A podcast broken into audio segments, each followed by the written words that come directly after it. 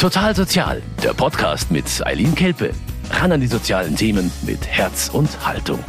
Dass es während der Corona-Pandemie bei vielen finanziell eng wurde, ist nichts Neues. Wir haben viel über Kurzarbeit und Entlassungen gehört und dass vielen die Existenzgrundlage weggebrochen ist. Dadurch hatten viele erstmals mit Schulden zu tun, auch wenn sie das vorher gar nicht für möglich gehalten hätten. Leider ist das immer noch ein Thema, über das man nicht gerne spricht und viele haben auch Angst, sich rechtzeitig professionelle Hilfe zu suchen. Bei mir ist die Schuldnerberaterin Margit Wander aus dem Caritas-Zentrum Freising im Studio. Frau Wander, wo stehen die Leute, wenn sie zu Ihnen kommen? Meist sind die Personen, die unsere Beratung aufsuchen, schon länger mit ihrer Schuldensituation beschäftigt. Sie sind verzweifelt, verwirrt mit dem, was sie an Post kriegen, was die Banken von ihnen wollen. Corona verschärft die Situation tatsächlich insoweit, dass eben Kurzarbeit und Arbeitslosigkeit zu niedrigerem Einkommen führen. Ja, und dann eben bis die Leute zu mir kommen, Schuldnerberatung oder Reden über Geld wird leider oft als äh, Tabu gesehen, auch in gewisser Weise. Die Menschen stecken schon oft tief drin, bevor sie sich Hilfe suchen, aber so weit muss es gar nicht kommen. Mit Margit Wander versuchen wir heute anhand eines Falls nachzuvollziehen, wie man überhaupt in die Schuldenspirale hineingerät. Aber noch viel wichtiger ist, wie man da natürlich heil wieder rauskommt. Dazu gleich mehr hier bei Total Sozial. Schön, dass Sie dabei sind.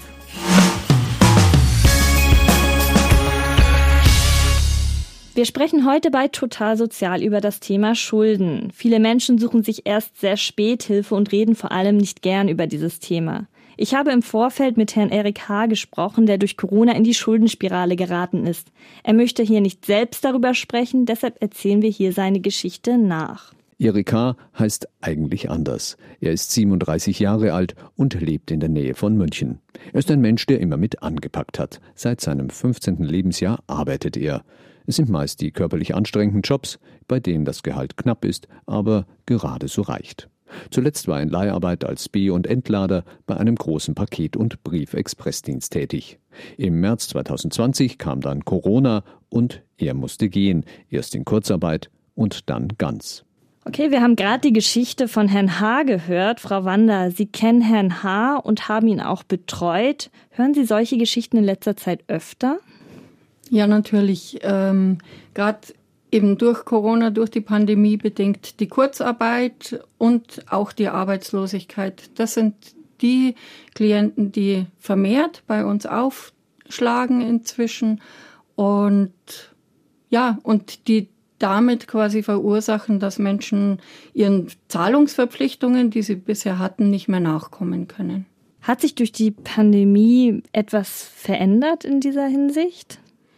Also ich denke, die Häufigkeit ist einfach höher geworden, wobei äh, das Fatale ist oder das Absurde ist, im Moment kann man noch keinen Anstieg direkt feststellen an den Zahlen. Also die Insolvenzen im Jahr 2020 sind zurückgegangen, die Insolvenzanträge.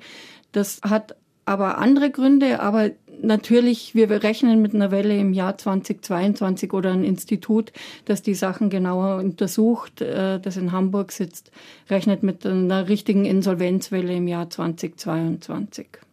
Haben Sie da konkrete Zahlen? Wie viele Menschen sind zurzeit überschuldet in Deutschland?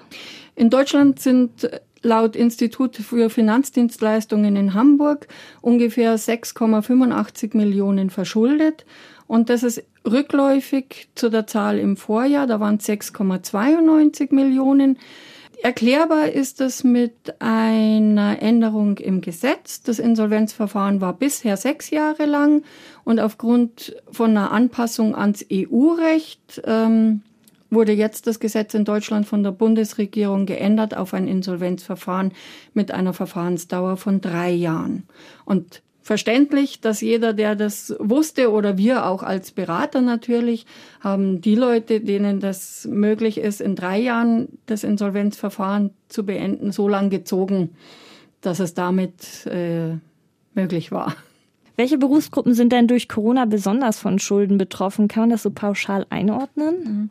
Nicht ganz einfach, aber so ganz grob gesagt, oft sind kleine Einzelunternehmen betroffen, die ihr Gewerbe nicht weiter aufrechterhalten können. Genau, und da habe ich aber vom Handwerker über Reinigung und Transport eine bunte Mischung bei mir in der Beratung. Denen brechen die Aufträge weg oder ist, sind durch Corona Aufträge weggebrochen und damit die Existenzgrundlage.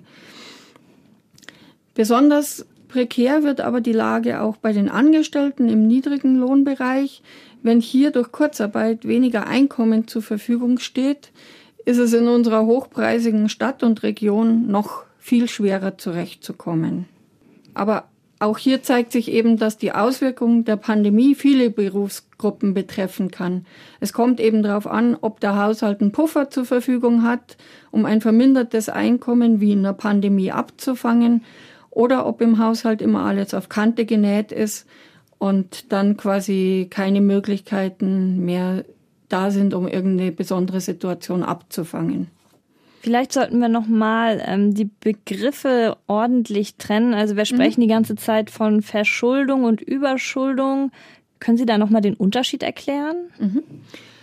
Verschuldung ist, äh, ja, verschuldet bin ich zum Beispiel auch, wenn ich einen ganz normalen Kredit habe, ja, den ich regelmäßig mit fixen Raten abzahle, dann bin ich verschuldet. Eine Überschuldung tritt aber dann ein, wenn die Raten plötzlich nicht mehr bedient werden kann, was jetzt auch verstärkt in der Pandemiezeit so war.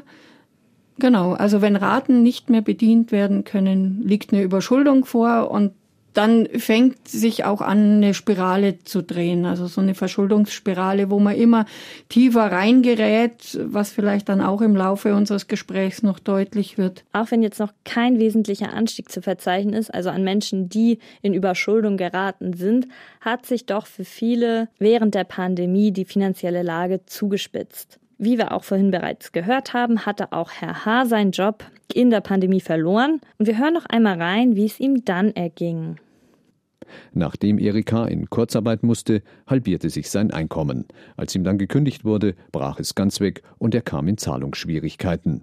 Ratenzahlungen, Miete, Unterhaltszahlungen für sein Kind, das bei seiner Ex-Partnerin lebte, die nicht bezahlten Rechnungen stapelten sich. Die Situation wurde so brenzlig, dass er sein Auto verkaufen musste. Dann verlor er auch noch seine Wohnung. Wir haben gerade gehört, wie schnell sich die Lage zuspitzen kann. Frau Wander, was macht das mit den Betroffenen? Die Betroffenen sind in der Realität stark belastet. In einer von unseren Aktionswochen in der Schuldnerberatung prägte das Thema Schulden machen krank die Woche.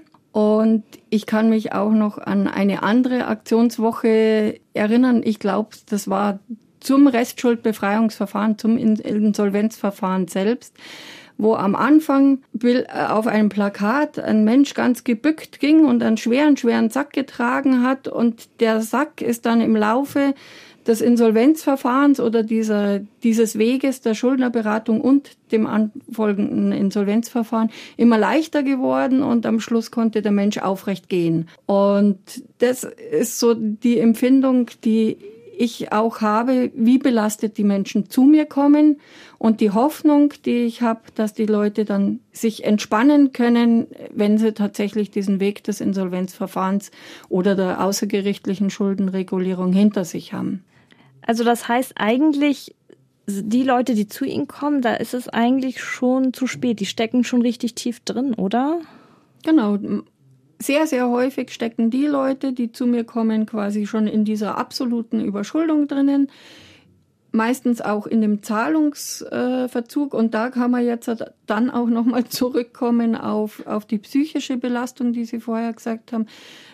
Da leidet dann die ganze Familie, weil so diese Auswegslosigkeit sich dann erst im vollen Maße präsentiert. Ja, also man merkt, man kommt mit dem Geld nicht mehr zurecht äh, teilt dann oft das Geld auch falsch auf. Also oft werden Kreditraten weiter bezahlt in dieser absoluten Überschuldungssituation, obwohl es eigentlich viel wichtiger wäre, die Miete weiter zu bezahlen. Und genau, und da, wenn es dann eben total brennt, kommen leider viele erst so spät zu uns und ähm, suchen unsere Beratung und unsere Unterstützung. Also da werden ja dann total falsche Prioritäten gesetzt. Wie kommt das? Ich äh, denke einfach, durch dieses Verzweifeltsein und durch diesen Druck, der auch von außen kommt, verliert der Klient dann den, den Blick aufs Wesentliche. Also das heißt, er kriegt Druck vom Inkassobüro oder von der Bank und die schicken Briefe, die der Klient oft nicht versteht und also oder wo wo Drohgebärden Gebärden drinnen sind, die eben der Schuldner sich nicht erklären kann und dann lieber den Kredit weiter bedient, als dass er sagt, nee, ich zahle jetzt konsequent meine Miete. Ja, da setzt der Schuldner dann oft die Prioritäten falsch, weil er eben den Blick aufs Wesentliche verliert. Und können Sie vielleicht noch mal konkret erzählen, was das psychisch mit den Menschen macht? Also ich denke, das Schlimmste für die Menschen äh, sind diese vielen Briefe, die sie kriegen, diese vielen bedrohlichen, sage ich jetzt mal, Briefe, die sie kriegen und auch so die, die Scham, sich einzugestehen, ich schaff's jetzt nicht. Also die haben ja im Vorfeld in den meisten Fällen eben diese verschiedenen Stufen von der Verschuldung durchlaufen und müssen zu irgendeinem Zeitpunkt zugeben, ich komme allein nicht zurecht. Und das ist schon auch was, was viele zu mir sagen, ich komme alleine nicht mehr zurecht. Ich brauche Hilfe. Und da denke ich, wäre ganz gut, manchmal, wenn die früher sich Hilfe suchen würden, weil es ist schon so oft, dass dann eben in der Familie Druck entsteht auch oder einfach die Belastung so hoch ist, wenn man sich dieses eine oder andere eben auch nicht mehr leisten kann oder auch oft der ganze Haushalt in Frage steht. Also in Frage steht eben, kann ich meine Miete zahlen oder in Frage steht, kann ich vernünftig einkaufen. Das macht die Leute verzweifelt und, und hoffnungslos. Ja, und unsere Aufgabe ist es dann, sie da wieder rauszuholen. Schlimmstenfalls sind sie sogar in einer Depression drinnen, auch wegen Schulden. Genau, da begleiten wir dann die Klienten auf dem Weg, da wieder rauszugelangen. Warum ist eigentlich Geld so ein sensibles Thema? Warum ist das mit so viel Scham behaftet? Das ist eine gute Frage. Ich weiß es nicht. Ich mache ja auch Präventionsarbeit an Schulen und versuche da eben auch die jungen Menschen zu motivieren, über Geld zu reden und gegebenenfalls, wenn Probleme schon da sind, auch über Probleme zu reden in einem meiner Einstiegskärtchen, wo ich quasi einen Halbsatz vorstelle, der lautet über Geld und dann kommt Punkt, Punkt, Punkt und jemand anders muss dann diesen Halbsatz fortführen. Und ich denke, in unserer deutschen Kultur hat sich das so eingebürgert, über Geld redet man nicht. Ich glaube, dass es kulturbedingt ist und Gewohnheit. Und mir ist aber wichtig, die Menschen davon wegzubringen, zu sagen, wenn man darüber redet, hat man das Problem erkannt und kann eben auch Hilfen suchen und finden. Wenn man einmal in der Schuldenspirale drin ist, scheint es nur noch abwärts zu gehen. Schuldnerberaterin Margit Wander hat uns gerade erzählt, wie psychisch belastend die ganze Situation für die Betroffenen ist und dass sie oft scheuen, sich Hilfe zu holen. Doch es gibt Möglichkeiten, da rauszukommen. Auch Herr Hade eigentlich vor dem Nichts stand, hat einen Ausweg gefunden. Nachdem das ganze Leben von Erik H. zusammengebrochen war, lebte er ein halbes Jahr bei seiner Mutter im Ausland. Doch dann ging es langsam wieder bergauf. Er versöhnte sich mit seiner Freundin und die kleine Familie zog wieder zusammen. Und er holte sich professionelle Hilfe. Er machte einen Termin bei der Schuldnerberatung der Caritas. Frau Wander, Sie haben Herrn H. betreut. Wie haben Sie ihm in dieser eigentlich aussichtslosen Situation überhaupt noch helfen können? Bei meiner Beratung schaue ich immer als erstes auf die Existenzsicherung. Also für mich ist wichtig oder für uns alle, für uns alle Schuldnerberatung ist eigentlich das A und O, dass die Existenz gesichert ist. Existenz sichern bedeutet notfalls Anträge stellen, wenn Anträge zu stellen sind, wo man Unterstützung quasi von staatlicher Seite kriegen kann. Existenzsicherung bedeutet aber auch eben zu sagen, äh, Miete ist wichtig, Essen ist wichtig, Strom ist wichtig und die Bankraten gegebenenfalls nicht mehr zu zahlen. Genau, das ist so der Einstieg, den wir quasi bei uns machen. Also grundsätzlich, wie auch bei Herrn H., ist es so, dass eben nach dieser Existenzsicherung kommt dann als nächster Schritt, dass, dass ich mich mit den Gläubigern in Verbindung setze. Das heißt, ich nehme bei unseren Terminen, die wir mit den Schuldnern haben, die Gläubiger auf. Die Gläubiger sind halt all jene, die Geld von meinem Klienten wollen. Die schreibe ich dann an, nennt sich mit einer Forderungsanfrage. Die bekommen dann einen Brief von mir, der fragt quasi nach der Forderungshöhe. Es ist eine Forderungsanfrage, um zu ermitteln, wie hoch ist denn der Schuldner bei welchem Gläubiger verschuldet. Genauso war es beim Herrn H. Da lag die Verschuldung dann so um die 30.000, wenn ich mich recht erinnere. Und ja, genau, dann ist schon mal der Erstkontakt zu den Gläubigern gelaufen. Oft ist es dann so, dass die Briefe ein bisschen weniger werden, die an die Klienten rausgehen. Das finde ich immer ganz wichtig, weil das eine Last von den Menschen nimmt. Also ich habe wirklich auch viele Menschen in der Beratung, die sagen, sie trauen sich gar nicht mehr an Briefkasten weil sie Angst haben vor den Briefen, die da drinnen liegen. Genau. Und wenn das mal weniger wird, dann ist schon gut. Und im Vorfeld, wenn jemand aber sich quasi, wenn er zur Beratung kommt, noch nicht die Unterlagen sortiert hat oder nicht traut, Briefe zu öffnen, dann gehen wir das gegebenenfalls auch miteinander an. Also wenn ich in Zahlungsschwierigkeiten komme, ab wann und vor allem wie kann ich mich dann an die Schuldnerberatung wenden? Also die Möglichkeiten sind tatsächlich vielfältig. Ich denke, aber es ist auch von Schuldnerberatung zu Schuldnerberatung verschieden. Ja. Grundsätzlich steht für anonyme Beratung ein Online-Portal zur Verfügung, zumindest bei uns beim Caritas-Verband jetzt. Das heißt, da kann man anonym seine Situation beschreiben und anonym quasi eine Anfrage stellen um eine Antwort. Die zweite Möglichkeit, was wir in Freising etabliert haben, ist von Montag bis Freitag eine Telefonsprechstunde.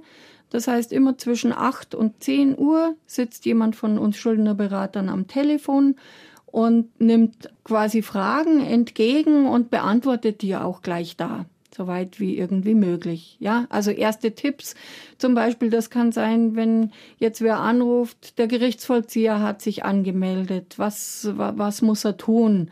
Dann kann ich die Antwort geben, ja, den Termin auf jeden Fall wahrnehmen und wenn eine Vermögensauskunft äh, gefordert ist, meistens ist es das, wenn der Gerichtsvollzieher sich anmeldet, dann auch das wirklich abgeben. Also Vermögensauskunft bedeutet, man muss spiegeln, was habe ich an Einkommen, also oder woher kommt mein Einkommen, wie hoch ist es, wie viel Unterhaltsverpflichtungen ha habe ich und was habe ich gegebenenfalls an Vermögen. Also das muss ein Schuldner abgeben, einfach um darzustellen, wie ist meine Situation damit der Gläubiger einschätzen kann, ist da was zu holen oder ist da nichts zu holen. Wie kann ich mich dann für eine Beratung direkt anmelden? Mhm. Wie läuft das? Ähm, auch von Beratung zu Beratung unterschiedlich. Also es gibt Beratungsstellen, die Wartelisten machen und dann halt die Warteliste nach und nach abarbeiten. In Freising haben wir es so strukturiert, dass wir einmal im Monat die Termine für den Folgemonat vergeben in einer Sprechstunde. Da kann jeder anrufen, muss halt mit Geduld und Spucke dabei bleiben, weil natürlich zu den, dem Zeitraum von den zwei Stunden oft belegt ist. Aber damit können wir einfach gewährleisten, oder so hat sich's für uns als gut erwiesen, dass die Leute, die durchkommen, ähm, dann auch im Folgemonat gleich einen Termin haben. Das heißt, nicht so lang auf ihren Termin warten müssen.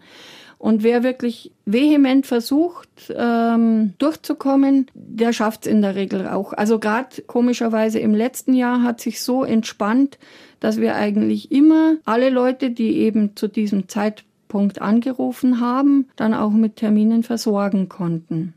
Was ich noch gerne wissen möchte, ähm, wie teuer ist die Beratung?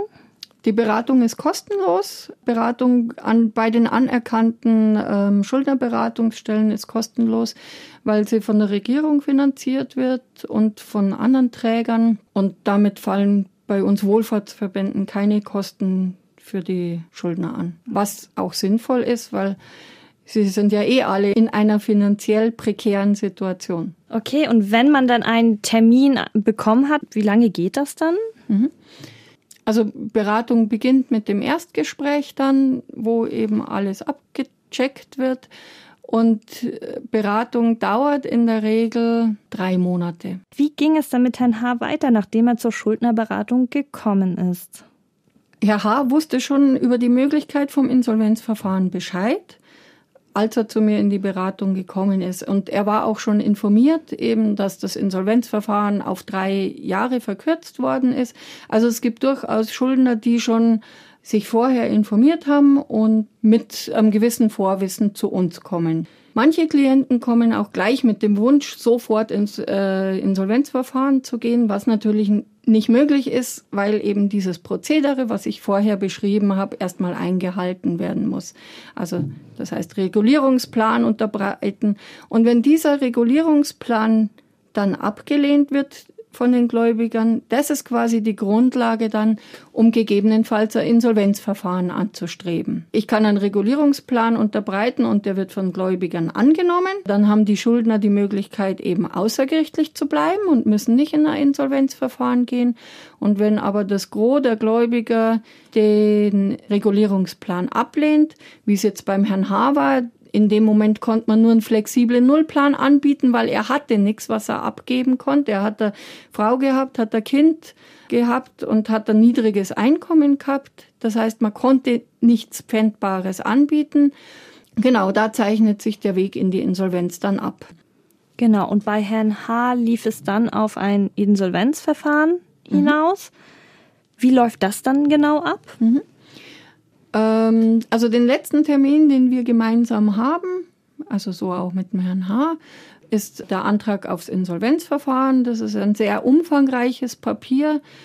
Da sitzt man eine gute Stunde bis eineinhalb Stunden zusammen, um da alle notwendigen Daten quasi einzutragen. Und deswegen ist es uns auch ganz, ganz wichtig, die Schuldner da noch zu begleiten. Für uns als Berater ist es quasi tägliche Arbeit. Wir wissen genau, was drinstehen muss, wo man was reinschreiben muss.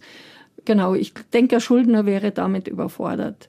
Ja, und Herr H. Ist, hat dann mit mir seinen Insolvenzantrag ausgefüllt. Wir haben den ans Gericht nach, in dem Fall nach Landshut gesandt. Das ist immer, je nachdem, wo man wohnt, halt abhängig, zu welchem Insolvenzgericht das geht. Und dort wird dann der Antrag eröffnet. Und was kommt dann auf den Schuldner konkret zu? Mit der Antragseröffnung kriegt der Schuldner dann einen Rechtsanwalt oder eine Rechtsanwältin zugewiesen, die dann quasi in dem Verfahren der Insolvenzverwalter bzw. Treuhänder sind und das eben über die drei Jahre hinweg. Herr H. muss in der Zeit, wo das Insolvenzverfahren läuft, eben jetzt hat diese drei Jahre, muss er seine Obliegenheiten als Schuldner erfüllen. Das heißt, er muss erwerbstätig sein, oder wenn er noch keine Erwerbstätigkeit hat, sich um eine solche bemühen. Er muss alles, was sich verändert, der Insolvenz, in seinem Fall Insolvenzverwalterin anzeigen. Sprich, er hatte jetzt zum Beispiel einen Wohnungswechsel, hat er bei mir nachgefragt, was soll ich denn tun? Habe ich gesagt, schnell der Insolvenzverwalterin melden. Oder kleine Familie erwartet ein zweites Kind. Das heißt, auch da muss er das wieder der Insolvenzverwalterin melden. Alles, was sich an den persönlichen und wirtschaftlichen Verhältnissen verändert, ist er dann quasi mitteilungspflichtig. Genau. Und, und wann endet dann Ihre Arbeit oder Ihre Zusammenarbeit? Mhm. Meine Arbeit endet eigentlich mit dem, dass das Insolvenzverfahren eröffnet wurde. Da ist äh, mein Teil getan. Das heißt, der letzte Termin ist häufig der, das Erstellen vom Insolvenzantrag. Ich sag aber jedem meiner Schuldner, bitte, wenn Sie irgendwas nicht verstehen, irgendein Brief kommt, den Sie nicht verstehen oder der Treuhänder von Ihnen irgendwas will, was Sie nicht verstehen, kommen Sie und fragen Sie mich. Sie wissen, wo Sie mich erreichen, weil ich will nicht, dass Genau, ich will nicht, dass ich mehr Arbeit gemacht habe und dann wegen irgendeinem kleinen Fehler das Insolvenzverfahren scheitert. Also mein Auftrag endet mit einem Eröffnungsbeschluss, aber meine Türen sind offen für Nachfragen auch danach. Herr H. ist ganz schön tief in die Überschuldung geraten und hatte sogar seine Wohnung verloren. Dank der Schuldnerberatung und auch der Beraterin Margit Wander aus Freising geht es ihm heute wieder besser. Erika hat mittlerweile einen neuen Job als Postbote. Er wird auch bald das zweite Mal Vater. Das Insolvenzverfahren läuft noch, aber er kommt langsam wieder auf die Beine und hofft auf eine schuldenfreie Zukunft. Frau Wander, Herr H. ist jetzt ein positives Beispiel. Wie sehen denn so allgemein die Erfolgsquoten bei der Schuldnerberatung aus? Können Sie das so sagen? Also grundsätzlich entlassen wir oder schließen wir die Beratung immer dann ab, wenn entweder ein Insolvenzverfahren eröffnet wurde oder es zu einer außergerichtlichen Einigung kam. Da würde ich sagen, ist die Quote sehr hoch. Ja, also das sind die meisten. Es gibt ganz wenig Leute, die die Beratung abbrechen, die quasi zu ein, zwei Gesprächen kommen und dann nicht mehr greifbar sind für uns. Also würde ich sagen, leisten wir ganz gute Arbeit, haben ganz gut Vertrauen zu unseren Klienten aufgebaut, was es ja auch braucht in dieser Beratung, genau. Sehen Sie dann auch eine Veränderung, wenn die Menschen dann wirklich den Schritt gewagt haben, um in die Schuldnerberatung zu kommen? Ja, auf jeden Fall. Ich versuche mit meiner Arbeit quasi den Schuldnern eine neue Perspektive zu vermitteln, eine Perspektive zum einen auf das, was wesentlich ist in dieser äh, ganzen Beratung und in ihrem Leben, also dass sie eben den Fokus richten müssen auf die wesentlichen Dinge. Und ich gebe dem Schuldner auch immer eine Perspektive mit, dass es einen Ausweg gibt. Ja, es gibt einen Ausweg, vernünftig aus diesen Schulden rauszukommen. Und das ist was, was mir ganz wichtig ist. Und warum ist denn die Schuldnerberatung gerade jetzt wichtig? Ich denke, die Schuldnerberatung ist gerade jetzt wichtig, weil sie den Menschen die Möglichkeit bietet, die in Arbeitslosigkeit oder eben in eine unveränderliche Situation geraten sind, also eine Situation, die sie selber von außen nicht beeinflussen konnten, die quasi zu ihrer Verschuldung geführt haben, um da wieder rauszukommen. Und eben, ich denke, in der Pandemiezeit sind viele arbeitslos geworden und viele in Kurzarbeit geschickt worden zu denen, die eh schon im Niedriglohnsektor arbeiten und auch oft unsere Beratungen aufsuchen. Und gibt es etwas, was Sie sich für die Schuldnerberatung wünschen? Also braucht es da noch irgendwas, damit es vielleicht besser läuft oder dass Sie noch besser den Menschen helfen können? Ich denke, grundsätzlich steht schon ein Ausbau der Schuldnerberatung an, beziehungsweise eine Vollfinanzierung, so dass quasi Beratungsstellen auch vollfinanziert sind und sich nicht noch um zusätzliche Finanzierung beim eigenen Landkreis bemühen müssen, weil momentan ist das so ein bisschen Stückelwerk und auch von Bundesland zu Bundesland oder von Stadt zu Stadt unterschiedlich, wie finanziert wird. Also das wäre mal das A und O, dass einfach eine Finanzierung gesichert ist, dass jeder Schuldner einen Rechtsanspruch hat auf Schuldnerberatung. Und was natürlich in Diskussion ist, ist die Dauer der Schufa-Speicherung. Also schlechte Schufa-Daten werden im Moment drei Jahre gespeichert, auch eben drei Jahre bis nach Abschluss der Insolvenz. Und da hat in der vergangenen Zeit die Arbeitsgemeinschaft für Schuldnerberatung schon eine Verkürzung dieser Phase gefordert und das ist aber noch nicht durch. Es ist aber zumindest auf dem Tisch. Das heißt, vielleicht gibt es da irgendwann eine Änderung, dass Daten kürzer gespeichert werden. Ich habe noch eine kurze Nachfrage mit dem Rechtsanspruch. Also können Sie das noch mal ein bisschen näher erklären? Hat nicht jeder ein Recht auf die Schuldnerberatung? Ja, normalerweise haben einen Rechtsanspruch auf Schuldnerberatung nur, nur die ALG-2-Empfänger. Mhm. Ah, okay. Genau. Und alle anderen, die besseres Einkommen haben, nicht.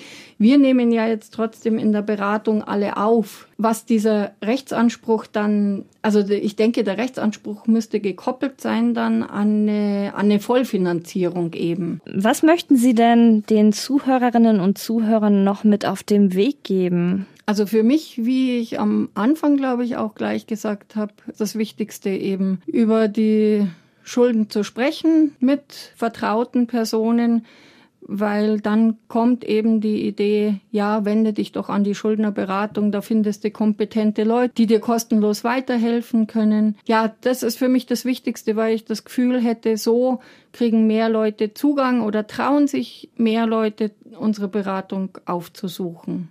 Vielen, vielen Dank, Margit Wander, dass Sie bei uns waren und dass Sie uns einen Einblick in Ihre Arbeit gegeben haben und natürlich auch in dieses doch sensible Thema. Ich hoffe, liebe Zuhörerinnen und Zuhörer, dass Sie da ein paar Sachen mitnehmen konnten und falls Sie selber in so einer schwierigen finanziellen Lage sind, wissen Sie, wo Sie sich wirklich kompetente und einfach Hilfe holen können. Ich bedanke mich fürs Zuhören hier im Münchner Kirchenradio. Alles Gute für Sie, Ihre Eileen Kelpe. Total Sozial, ein Podcast vom katholischen Medienhaus St. Michaelsbund, produziert vom Münchner Kirchenradio.